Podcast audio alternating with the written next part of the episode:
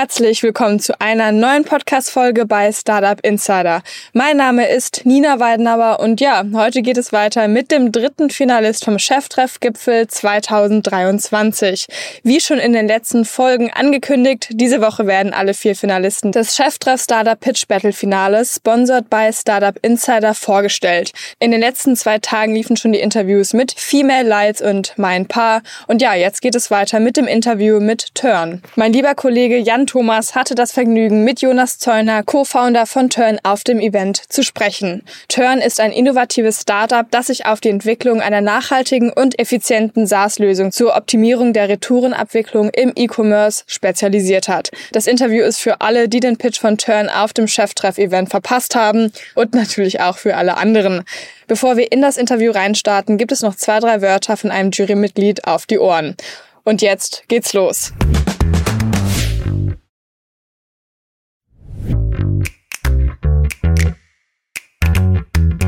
Moin, ich bin Tarek von About You. Ich war heute in der Jury, weil ich es wichtig finde, Startups zu unterstützen und auch den Standort zu unterstützen. Hamburg hat meines Erachtens zu wenig Startups und eine, ich sag mal, zu wenig vibrierende Investoren und Startup-Community. Und da glaube ich, sind solche Pitch-Tage wie heute hilfreich, um mehr Sichtbarkeit zu schaffen. Für mich persönlich als Gründer äh, waren Vorbilder immer sehr wichtig. Ähm, fast noch wichtiger war für mich aber immer zu sehen, dass diese Vorbilder auch nur mit Wasser kochen und dass die irgendwie anfassbar sind und dass man mit denen sprechen kann. Und äh, deswegen glaube ich, so Veranstaltungen wie heute sind, sind wichtig. Einerseits natürlich die Leute auf der Bühne zu sehen, aber auch die Gespräche danach. Ähm, tatsächlich einfach beim Bierchen zu sprechen, zu gucken, was macht der andere eigentlich oder die andere und dann festzustellen, hey, das ist auch eigentlich auch nur ein Mensch, ja.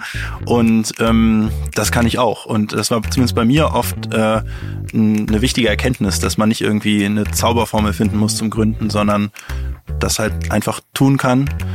Und da sind, glaube ich, die Gespräche und die Begegnungen sehr wichtig und sowas passiert natürlich hier äh, im Kontext eines solchen Events.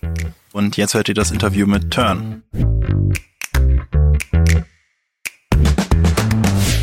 Sehr schön. Ja, ich sitze hier mit Jonas Zeuner, er ist der Co-Gründer von Turn. Hallo Jonas. Hallo Jan. Ja, freue mich sehr. Wir haben mehrere Folgen vom Cheftreff-Kongress hier schon aufgenommen und äh, ihr seid heute Abend im Startup Pitches dabei, ne? Genau. Erzähl mal ein bisschen über euch. Ja, äh, erstmal cool, dass wir hier sein dürfen. Ähm, genau, wir sind Turn. Wir ermöglichen Online-Shops, dass ihre Retouren direkt an den oder die nächste Kaufinteressierte gehen und sparen so zum einen Wege ein, aber zum anderen natürlich auch Kosten und Ressourcen. Ja, wir haben tatsächlich im Team heute auf der Herfahrt relativ lange über euch gesprochen, weil äh, wir versucht haben rauszubekommen, wie groß wohl der Markt ist und ob diese Lösung funktionieren kann. Hol das mal ab vielleicht. Wie ist der Lösungsansatz? Ja, also ähm, der Markt ist erstmal riesig. Ne? Also man merkt ja, dass der Onlinehandel immer weiter boomt, immer weiter und größer wächst. Äh, wir haben uns am Anfang jetzt auf die Fashion-Industrie fokussiert, weil da einfach das Problem sehr akut, sehr groß ist. Eine durchschnittliche Retourenquote von 64 Prozent gibt es da.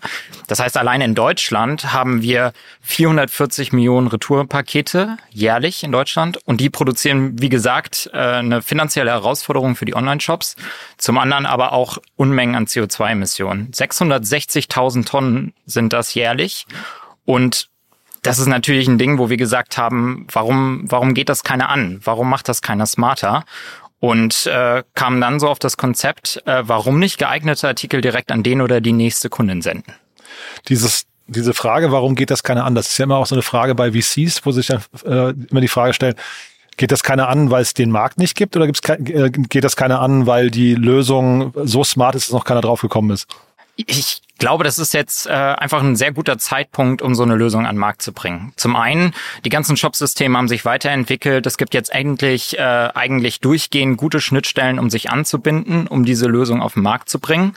Zum anderen leider durch Corona und Co. sind natürlich auch Transportwege teurer geworden, Logistik ist teurer geworden und es ist einfach noch mehr Need im Markt da, äh, eine smartere Lösung zu finden und äh, dort eben auch äh, intelligenter und effektiver mit den Paketen umzugehen. Hm. Jetzt hast du das Why Now beschrieben. Die andere Frage bei Investoren ist ja immer dieses Why Us. Ne? Vielleicht magst du mal euer Team kurz vorstellen und sagen, warum ihr die richtigen seid, um das zu lösen. Ja, äh, genau. Unser Gründerteam besteht aus Eva Aumüller, Alena Schneck und mir, Jonas Zeuner.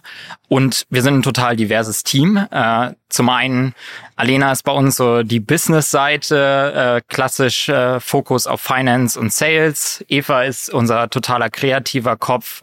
Sie macht alles, was Communications angeht und entwickelt das Produkt mit, äh, spricht da sehr viel mit äh, den, den wichtigen Parteien und ähm, übernimmt dann so ein bisschen die, die Brücke zwischen dem Sales und mir, der technischen Umsetzung und damit bringen wir eigentlich äh, zumindest vom Fachmännischen her alles äh, Wichtige mit. Mhm. Zum anderen haben wir alle auch schon äh, Berufserfahrung in der Textilwirtschaft, haben dadurch auch ein gutes Netzwerk, auf das wir zurückgreifen können und äh, kennen den Markt. Und deswegen sind wir sehr zuversichtlich, dass wir die Richtigen sind, um das Produkt auf den Markt zu bringen. Du hast gerade gesagt, Eva entwickelt das Produkt mit. Ähm, das Produkt, wie hat man sich das vorzustellen? Vielleicht kannst du da mal kurz abholen. Ist das hinterher eine Checkout-Lösung oder wie hat man sich das vorzustellen? Genau. Also es ist eine Softwarelösung, die die Online-Shops integrieren und dann ist der Prozess bei ihnen enabled. Der läuft dann so, wenn ich zum Beispiel etwas zurücksenden möchte, dann gehe ich ganz normal in den Online-Shop, suche mir das digitale Retourenportal raus, das wir auch bereitstellen, falls keins vorhanden ist. Darüber kann ich dann meine Bestellung auswählen und sagen, dieses T-Shirt in der Farbe Weiß, Größe S, möchte ich gerne zurücksenden.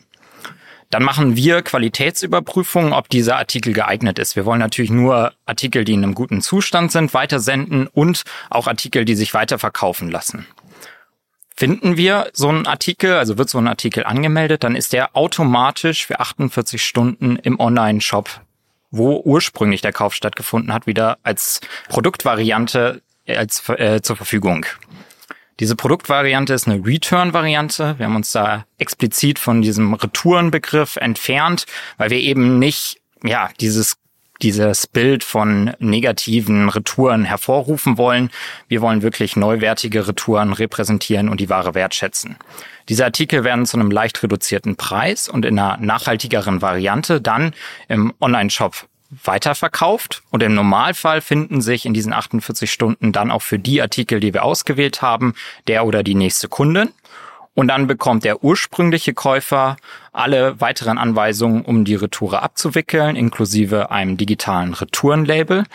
Mit dem kleinen und feinen Unterschied, dass das Paket jetzt nicht einmal kreuz und quer durch Europa geht, sondern direkt zu dem oder der nächsten Kundin. Dieser leicht reduzierte Preis, den du ansprichst, ähm, vielleicht können wir über das Geschäftsmodell mal reden, weil wer, wer, also wessen Marge wird denn da reduziert? Ja. Also wir sparen Kosten.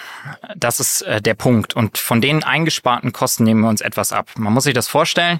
Ich habe jetzt einen Artikel bei mir zu Hause, den ich nicht mag und den schicke ich zurück. Also Rückversand kostet Geld.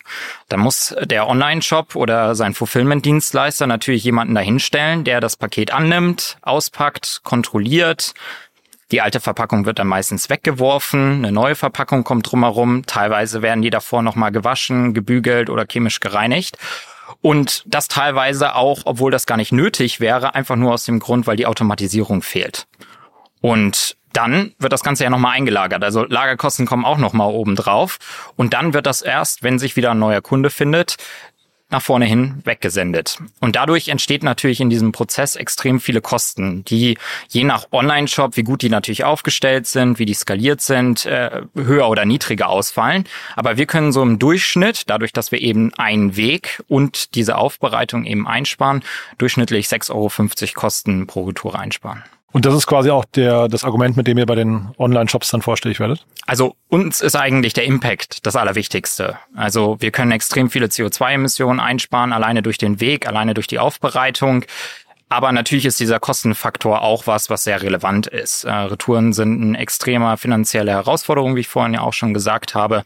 Und ich glaube, diese Kombination aus, es ist eine finanzielle Erleichterung für den Online-Shop, aber auch, wir können wirklich einen Impact leisten, ist natürlich genial.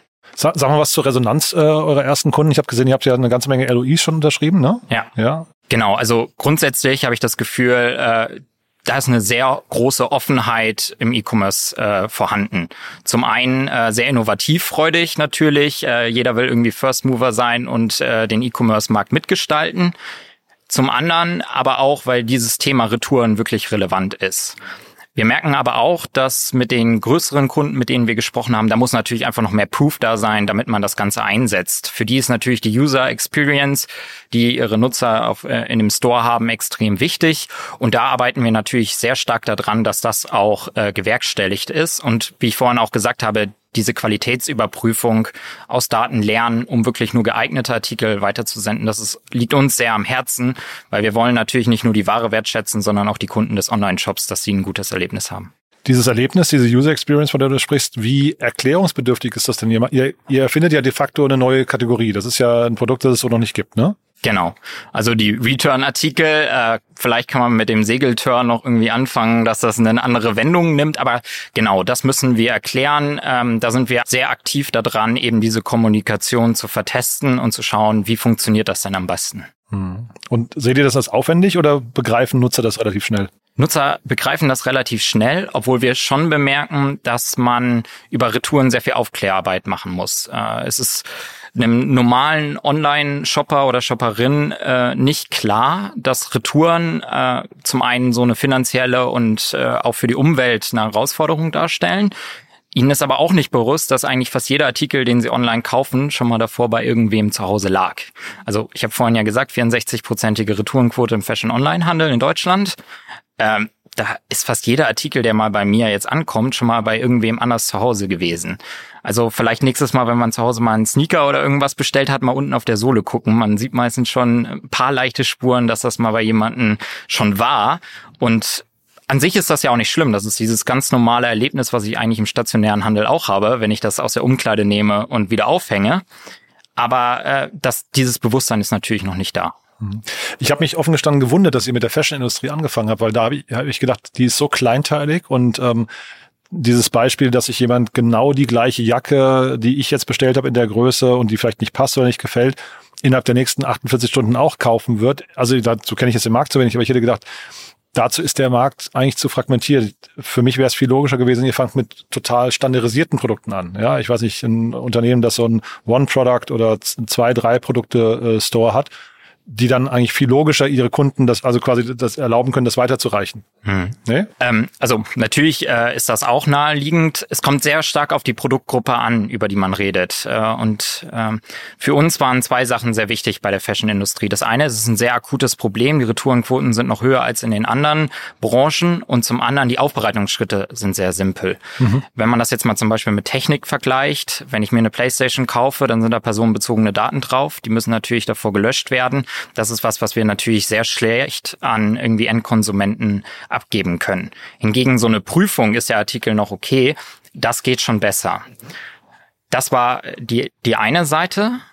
Die andere Seite ist, dass wir gemerkt haben, dass aus den Daten, die wir uns angeschaut haben, dass diese Artikel sich doch sehr gut drehen. Also viele Online-Shops optimieren natürlich auch ihr Sortiment. Wir reden jetzt nicht über Marktplätze, die sehr Longtail unterwegs sind, sondern wirklich eigene Brands, die ihre Artikel verkaufen, die optimieren natürlich auch ihre Artikel. Mhm. Und es ist auch gar nicht unser Anspruch, alle von den Artikeln abzuwickeln, sondern die, wo es sich wirklich eignet zum Weiterversand.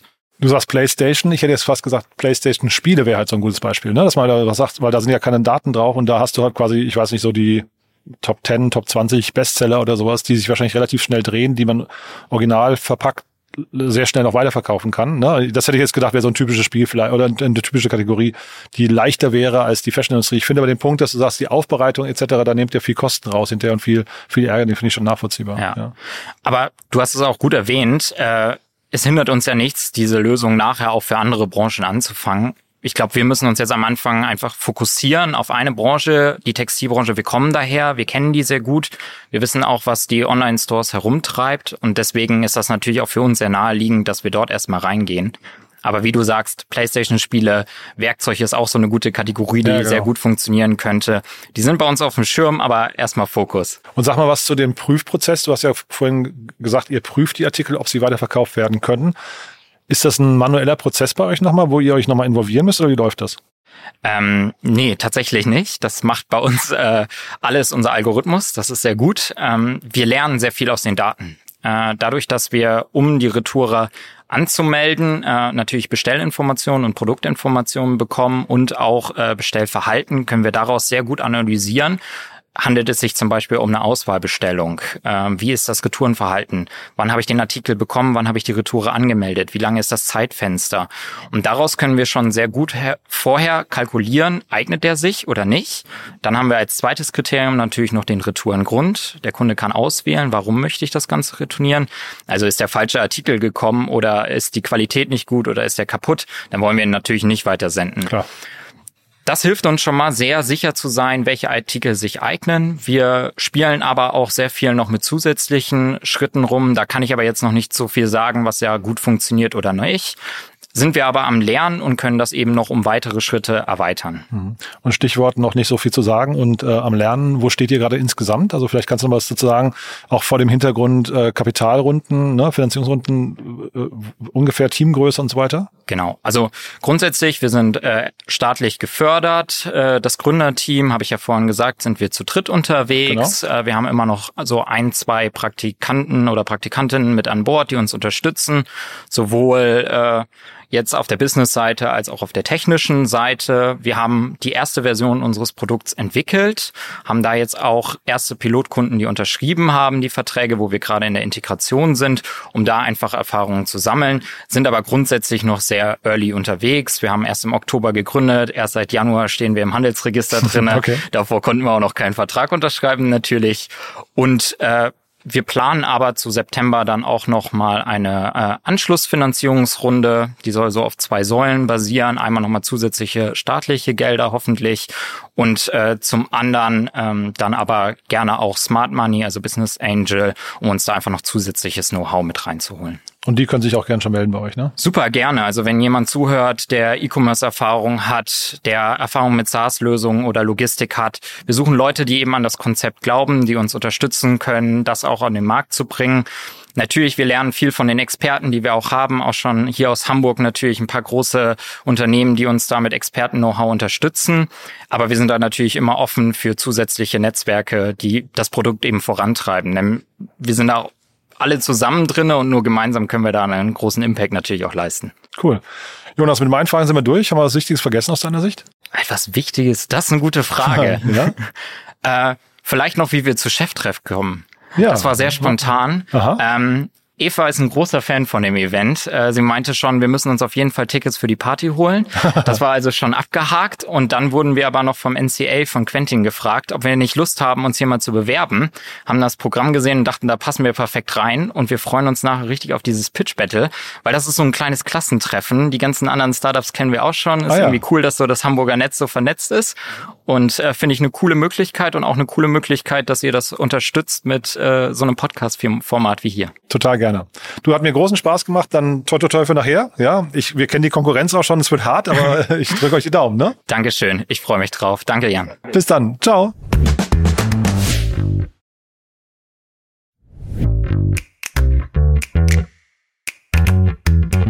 Ich hoffe, euch hat das Interview gefallen. Wenn ja, dann zeigt es uns auch gerne, liked, empfehlt, kommentiert fleißig. Das würde uns sehr glücklich machen.